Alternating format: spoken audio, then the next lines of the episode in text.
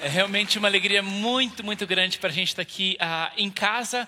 Aqui foi a igreja onde eu uh, frequentei desde bebezinho, na, todas as classes dominicais que tinha, um grupo de jovens com o Clauber na época, e uh, onde recebi o Senhor Jesus, sentia uma chamada. Depois a Sara começou a frequentar comigo e nos casamos aqui e fomos mandados para a Itália há 12 anos atrás. Então, uma alegria muito grande estar com vocês, nos sentimos em casa e a gente pensou agora, antes de compartilhar algumas coisas, mostrar um vídeo para mostrar algumas imagens do que tem acontecido na Itália e a gente comenta depois. Pode ser?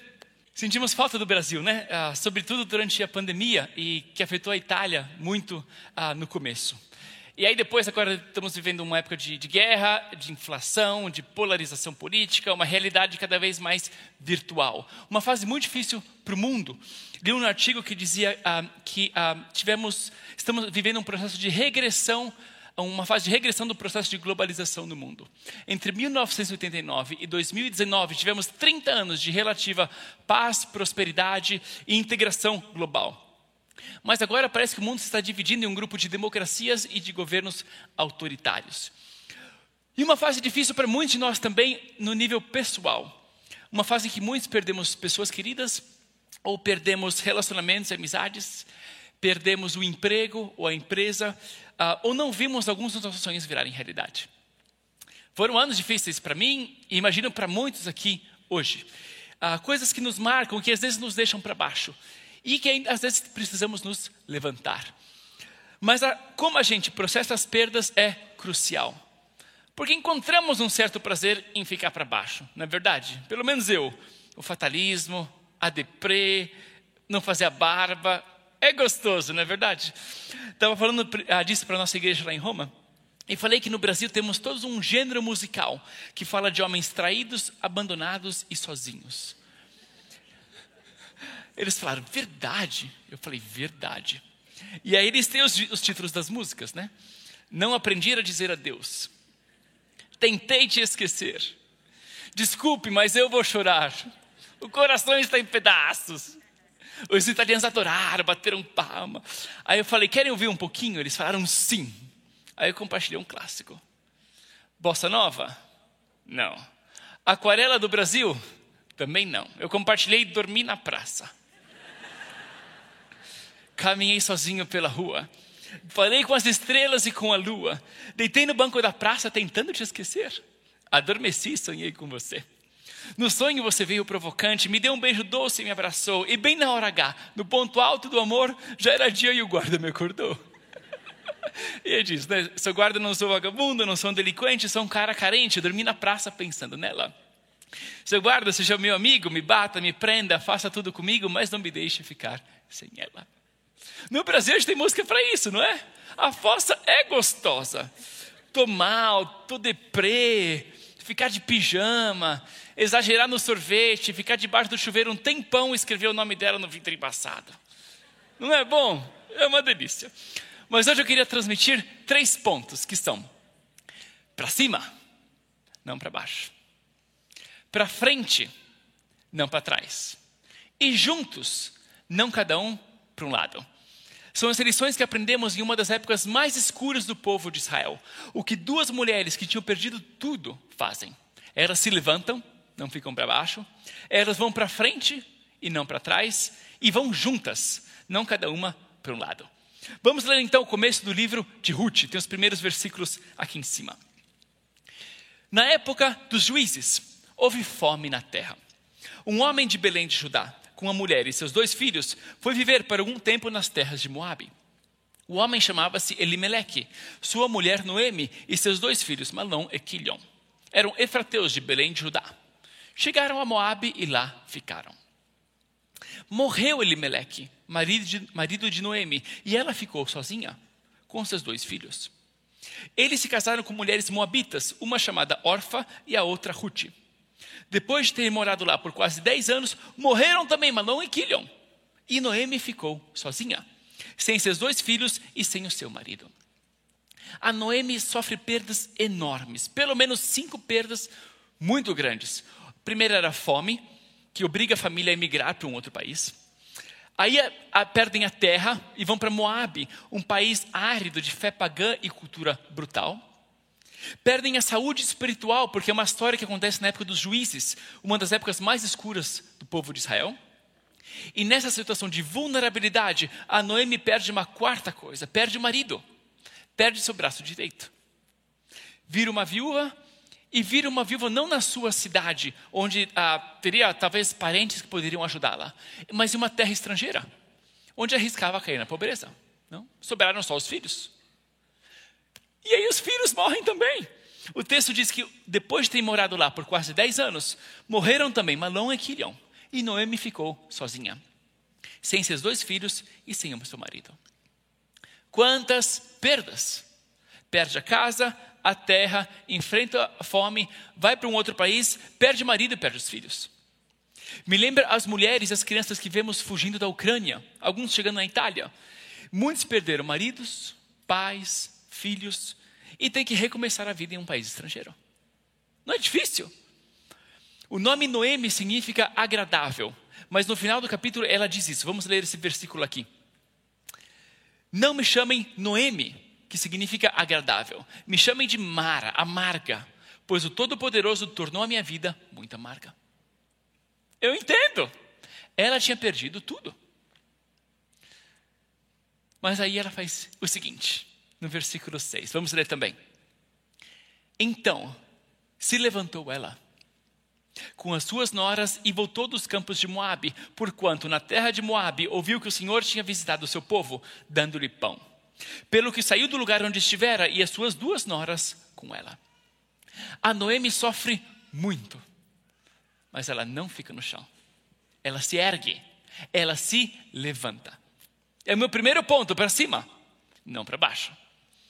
Obviamente, temos que ter momentos para processar as perdas, para chorar e ficar em luto ah, quando precisa. Não podemos cair em uma fé triunfalista, que não dá espaço para a dor, para as dúvidas e que diz que está sempre tudo bem. Porque não é verdade. Os salmos são cheios de orações plenas de angústia e sinceridade para Deus. E Deus nos ouve. Deus nos acolhe como estamos.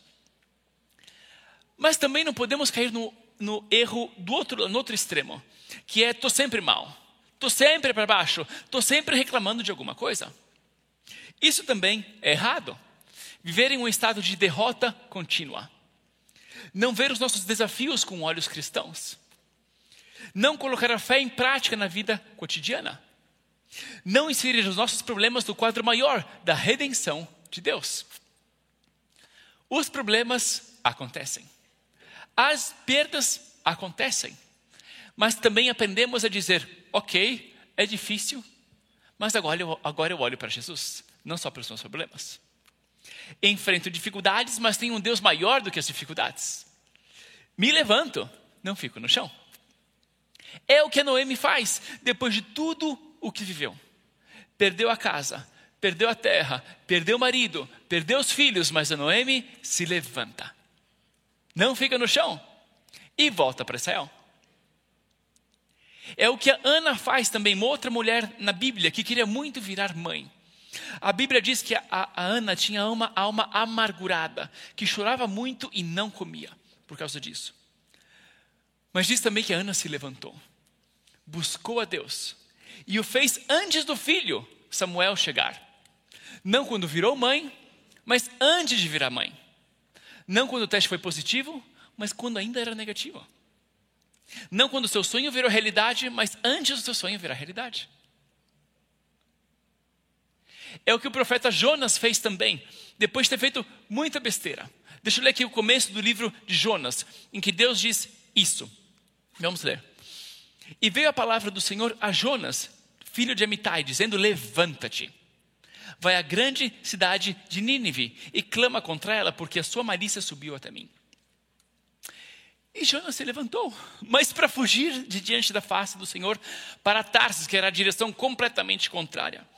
E, descendo a Jope, achou um navio que ia para Tarsis. Pagou, pois, a sua passagem e desceu para dentro dele, para ir com, para ir com eles para, para Tarsis, de diante da face do Senhor. Deus diz: Levanta-te, Jonas. Mas ele vai para a direção oposta, desce para o porto, desce para dentro do navio e depois desce nas profundezas do oceano. Deus diz: Levanta-te. Mas Jonas desce, desce e desce. Mas Deus não desiste de Jonas.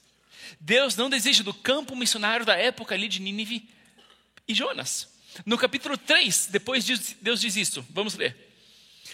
E veio a palavra do Senhor segunda vez a Jonas, dizendo: Levanta-te e vai à grande cidade de Nínive e clama contra ela a pregação que eu te disse. E levantou-se Jonas e foi a Nínive, segundo a palavra do Senhor. Talvez você fez como Jonas. Desceu, desceu e desceu ainda mais. Mas agora Deus diz: levanta-te. Para cima. Não fica para baixo. Coloca os olhos em Jesus. Fica de pé. Recupera a tua esperança. Volta à alegria da tua salvação. Eu te mando em missão. Não fica como vítima. Vira o protagonista da sua história. Não fica olhando para o que os outros fizeram, mas o que para você vai fazer agora. Não cai no pessimismo, no cinismo, no fatalismo. Volta para o Evangelho de Jesus Cristo. Jesus ressuscitou. Jesus salva. Não deixa a vida te derrotar, mas levanta-te com Cristo. Vamos lá, para cima, não para baixo. Levanta-te. E chama aqui um pouco a sala para compartilhar um pouco mais.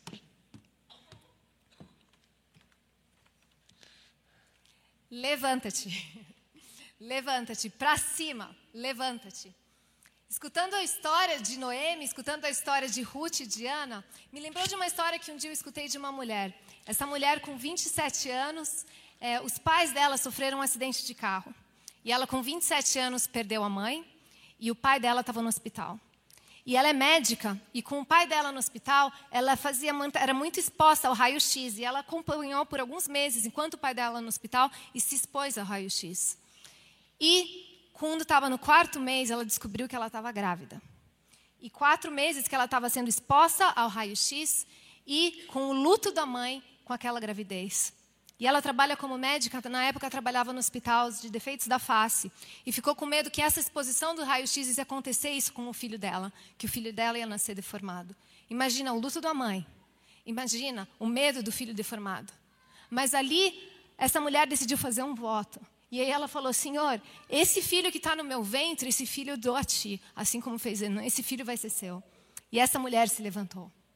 E essa mulher é a minha sogra, Loriti quando ela estava grávida. E o filho na barriga dela é o meu, é o Renê, meu marido. E eu estou aqui hoje, minha família está aqui hoje, meus filhos estão aqui hoje, porque um dia a Loriti se levantou e fez um voto para Deus. Levanta-te.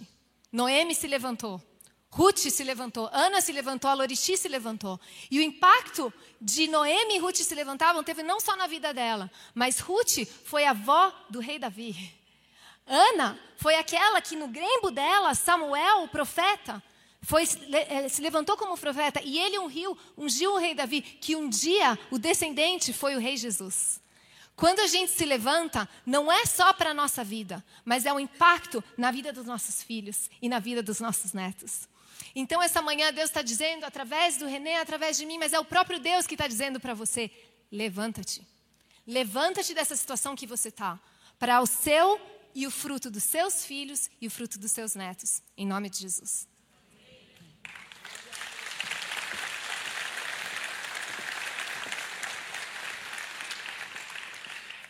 É o que a Noemi e as suas noras fazem no começo do livro de Ruth. As três perderam o marido, mas elas se levantam. Mas aí chega um dilema: para qual lado ir? Porque não basta se levantar, precisa saber também para onde ir. E depois de tantas perdas, a tentação de voltar para trás era grande. Vamos ler o que acontece ah, nos versículos seguintes. Então, enquanto voltavam para a terra de Judá, disse-lhes Noemi: Vão, retornem para a casa de suas mães. Que o Senhor seja leal com vocês, como vocês foram leais com os falecidos e comigo. O Senhor conceda que cada uma de vocês encontre segurança no lar de outro marido. Então deu-lhes beijos de despedida. Mas era, elas começaram a chorar alto e lhe disseram: Não, voltaremos com você para junto do seu povo. Disse, porém, Noemi: Voltem, minhas filhas, por que viriam comigo? Poderia eu ainda ter filhos que viessem a ser seus maridos? Voltem, minhas filhas, vão, estou velha demais para ter outro marido. E mesmo que eu pensasse que ainda há esperança para mim, ainda que eu me casasse esta noite e desse a luz filhos, iriam vocês esperar até que eles crescessem? Ficariam sem se casar à espera deles? De jeito nenhum, minhas filhas. Para mim é mais amargo do que para vocês, pois a mão do Senhor voltou-se contra mim. Elas então começaram a chorar alto de novo. Intenso, né? Depois Orfa deu um beijo de despedida em sua sogra, mas Ruth ficou com ela. Então Noemi a aconselhou: Veja, sua concunhada está voltando para o seu povo e para o seu Deus. Volte com ela. É um gesto de amor de Noemi. Deixar as noras recomeçar a vida, se casar de novo e formar outras famílias. É um gesto de desapego e de generosidade muito bonito e natural para viúvas da época. Mas era também voltar para a casa dos pais era também voltar aos deuses de Moabe. Era também voltar a colocar fé em um marido e na segurança de um casamento. Se levantar é importante, mas um outro dilema que enfrentamos em épocas difíceis é ir para frente ou para trás. Avançar com fé ou regredir aos deuses e hábitos do passado. Viver relacionamentos de amor e de serviço, como estamos fazendo, falando com essa série um ao outro ou se isolar na nossa caverna. Depois da morte de Jesus, o que os discípulos fazem? Voltam a pescar. Voltam à vida que tinham antes que Jesus os chamasse a serem pescadores de homens. Nós somos tentados a voltar ao que nos trazia um senso de segurança e de estabilidade. Nos sentimos frágeis e regredimos. Voltamos à vida que tínhamos antes de nos entregarmos a Jesus. Colocar a nossa confiança as nossas uh, economias em uma casa, na importância das aparências, dos contatos, do sucesso, das gambiarras, de me autopromover. Não basta se levantar, temos que avançar e não regredir. Quando você está firme, os deuses de Moab hum, são fracos, são nada. Mas quando se sente frágil, são algo para agarrar. Porque é o que fizemos no passado. E voltamos a eles. Mas Deus nos chama a algo de novo. A liberdade do povo de Deus. A novos passos de maturidade em Cristo. Não tenha familiaridade dos mecanismos do passado, mas vão te levar à maturidade, à paz, à santidade e à plenitude da vida em Cristo. Não coloque a sua confiança no dinheiro, na tua carreira, nos teus filhos, na sua casa, no seu potencial, em você mesmo. Coloca a tua fé em Deus. Fixe os olhos em Jesus. Deus é a nossa rocha. Deus é o nosso Salvador. Deus é o nosso companheiro de alma. Decide hoje: vou para frente e não para trás. Vou avançar e não regredir.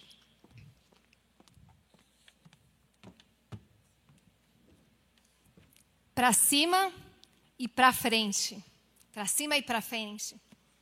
Deus está chamando hoje, essa manhã, para a gente ir para frente também. É interessante que Moisés, quando abre o livro de Deuteronômio, ele fala assim para o povo dele no versículo 2: Em 11 dias se vai de Oreb a Cades Barnea, o caminho do monte de Seul. Ou seja, do monte de Sinai até a, a beira da terra prometida, sabe quanto tempo demoraria? Demoraria 11 dias. Mas aí no versículo 3, no quadragésimo ano, no primeiro dia do, de, é, do décimo primeiro mês, Moisés proclamou aos, aos israelitas: demoraria 11 dias aquele caminho no deserto. E o povo de Deus ficou lá 40 anos, pela falta de credulidade. E uma mensagem que Deus colocou no nosso coração é que existem áreas na nossa vida que Deus quer resolver, que a resolução se veria em 11 dias. Mas existem alguns de nós aqui que sentimos naquela situação empacada. Sabe quando está bloqueada? Como se a gente está dando volta e volta e parece que a gente está aferrado e não sai desse lugar. Deus está aqui essa manhã dizendo: se você está ali com o sentimento de 40 anos, hoje tem a graça de Deus para dizer: essa manhã faz uma decisão, pede para Ele que Ele pode resolver para os seus 11 dias. Acredita que Deus está te chamando para levantar, para ir para cima e para frente para frente, igreja. Não 40 anos. Confia no nosso grande Deus que pode te levar em 11 dias, em nome de Jesus. A órfã vai para trás e volta para a segurança da casa dos pais, de um novo casamento e dos deuses de Moabe. Mas a Ruth faz uma coisa extraordinária. É o nosso terceiro ponto, juntos, não cada um para um lado. Vamos ler o que a Ruth responde. Ela disse: Ruth, porém, respondeu: Não insistas comigo que eu te deixe e que eu não mais te acompanhe. Aonde fores, irei. E aonde ficares, ficarei. O teu povo será o meu povo, e o teu Deus será o meu Deus. Onde morreres, morrerei, e ali serei sepultada. Que o Senhor me castigue com todo o rigor, se outra coisa que não a morte me separar de ti. Quando Noemi viu que Ruth estava de fato decidida a acompanhá-la, não insistiu mais. Prosseguiram, pois, as duas até Belém. Ali chegando, todo o povoado ficou alvoroçado por causa delas. É uma resposta extraordinária. Duas viúvas pobres eram muito vulneráveis na antiguidade. Mas a Ruth coloca sua fé no Deus de Israel. Permanece fiel à sua sogra. E abraça um futuro glorioso como a bisavó do rei Davi e uma antepassada do Senhor Jesus. Obviamente não podia ver o futuro, mas temos sempre um futuro lindo quando permanecemos fiéis a Cristo. É o nosso terceiro ponto. Para cima, não para baixo. Para frente, não para trás. E juntos, não cada um para um lado. Juntos a gente se levanta uns aos outros. Juntos a gente se estimula a avançar na fé. E juntos vamos além do que podemos fazer individualmente. É um exemplo extraordinário, o exemplo de Ruth. Aonde fores, irei. E aonde ficares, ficarei. O teu povo será o meu povo. E o teu Deus será o meu Deus.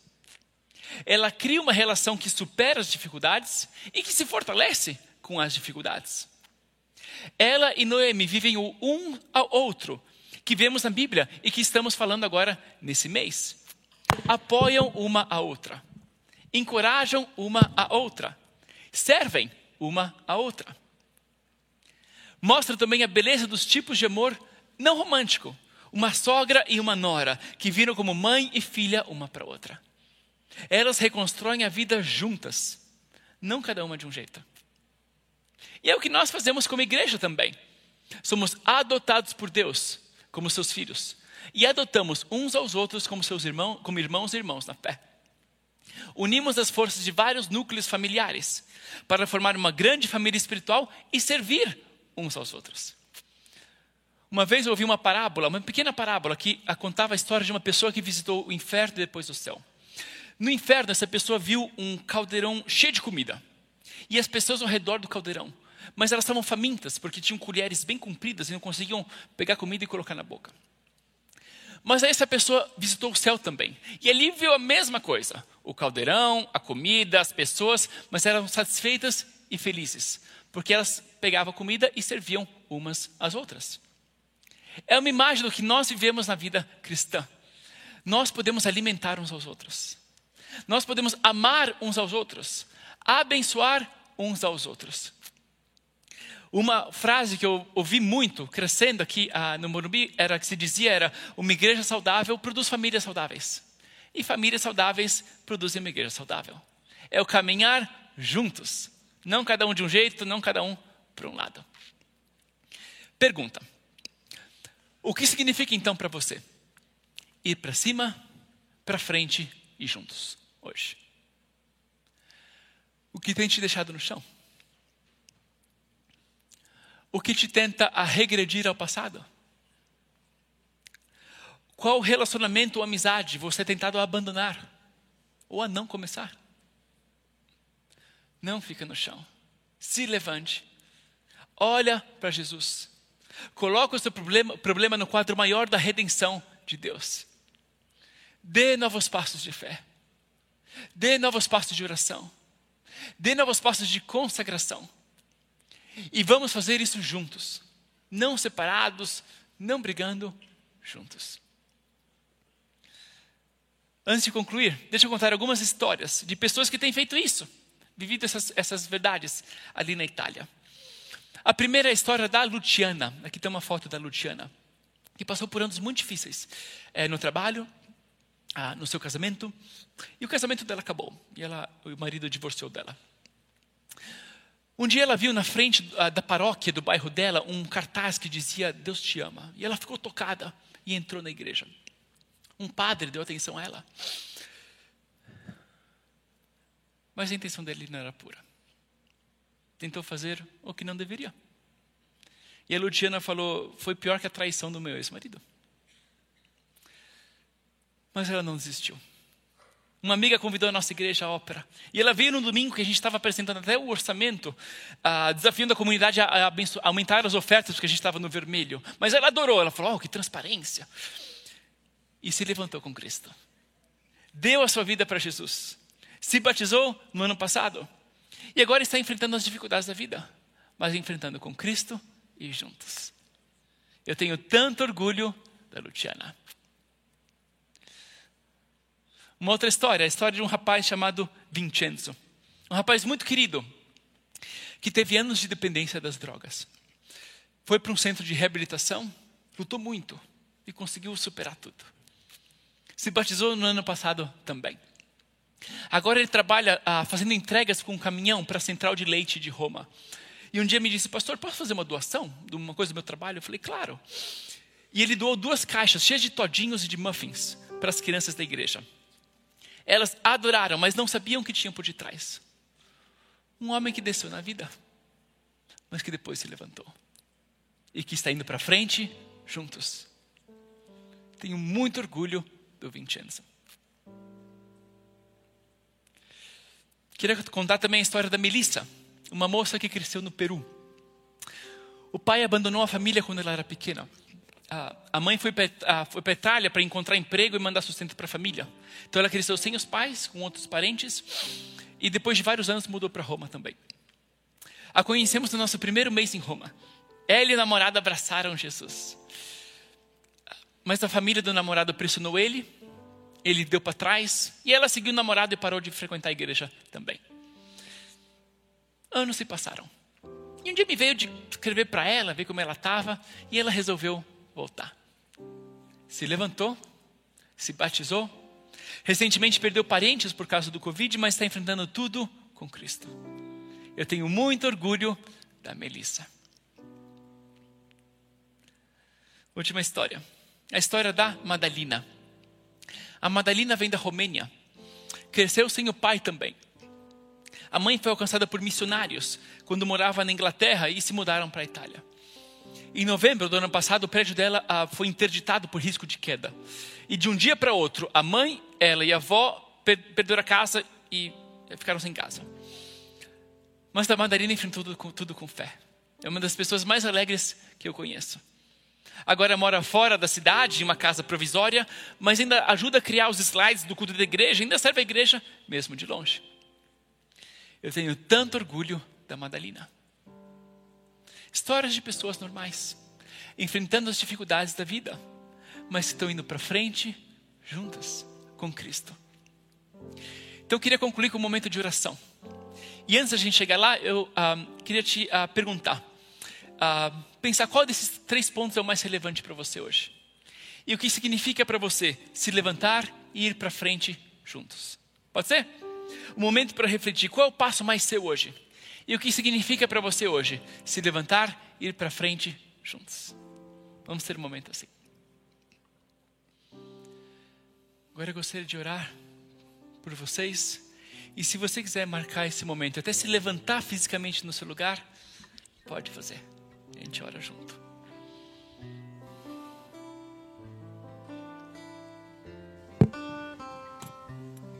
Senhor, nós te adoramos e te louvamos, Senhor porque tu és bom. És um Deus santo e puro. E um Deus que, na sua bondade, Senhor, resolveu conhecer também a dor, a traição, a tentação, a rejeição dos homens, a cruz e a morte, Senhor. Mas és também um Deus que ressurgiu daquela tomba e que nos dá salvação, graça e esperança hoje, Senhor. É o que a gente quer agarrar hoje, Senhor. A gente quer agarrar a tua mão. A gente quer se levantar com Cristo, Senhor. Deixar no passado coisas do passado, Senhor. e caminhar para o futuro que você tem para a gente. Somos teus filhos, Senhor. Você é o nosso Pai e a gente depende de Ti. Levanta a gente. Conduz a gente para frente, Senhor, caminhando na fé. E ajuda a gente a fazer isso uns com os outros, Senhor. Não esquecer quem está do nosso lado, mas pegar a mão de quem está do nosso lado também e caminhar contigo, Senhor. E caminhar juntos. A gente ama, Senhor, te louva e te adora. O Senhor nosso Rei. Amém.